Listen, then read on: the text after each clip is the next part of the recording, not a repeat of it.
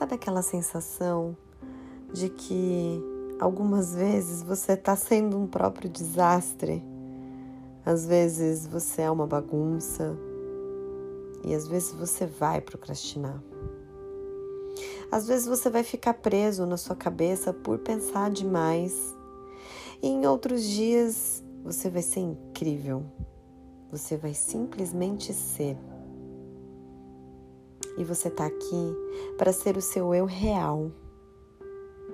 Você vai aprendendo diariamente a se conectar consigo mesmo. Só que para conectar é necessário se permitir entrar no centro vazio aquele lugar livre de julgamentos, livre de apegos, o vazio. Algumas pessoas dizem que o vazio ele não ocupa espaço, mas ele ocupa espaço sim. O vazio ele também precisa de espaço e é um espaço grande, porque ele precisa ecoar dentro da sua alma e se fazer ouvir. Eu diria até que o vazio ele é para as pessoas mais corajosas que tem na face da terra. Pessoas que estão dispostas a se ouvirem, sem se sentirem culpadas ou presas às suas mentes caóticas, porque elas até passam por esse lugar, mas elas já entenderam que não precisam se apegar mais a nada disso. São apenas pensamentos imprimindo sentimentos dos quais você um dia já experimentou e que traz notícias do que já foi, não do que é, e nem tampouco do que será. Nem todos os dias eles serão de aproveitamento no seu nível máximo. Às vezes você vai fazer o que tem que fazer, entregar apenas o que tem que entregar, sem nada muito extraordinário ou mirabolante. Às vezes você não quer botar a sua melhor roupa ou botar a sua melhor versão para jogo.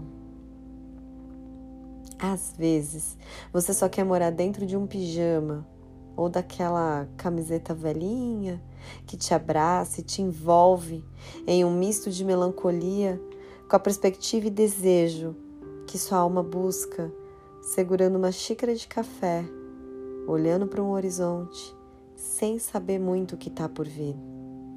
Mas que de alguma forma seu coração pulsa e ele te dá sinais que tanto precisa para silenciar e ouvir seu vazio.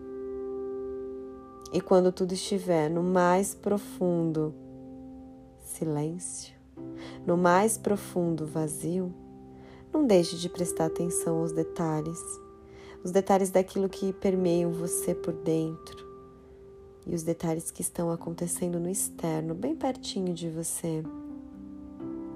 Você já me ouviu? Para quem me conhece, já me ouviu dizer que a vida ela acontece nos detalhes, sempre. Ninguém tropeça em montanha. Tropeçamos em pedrinhas, pedrinhas que nem nos importamos de olhar. O vazio.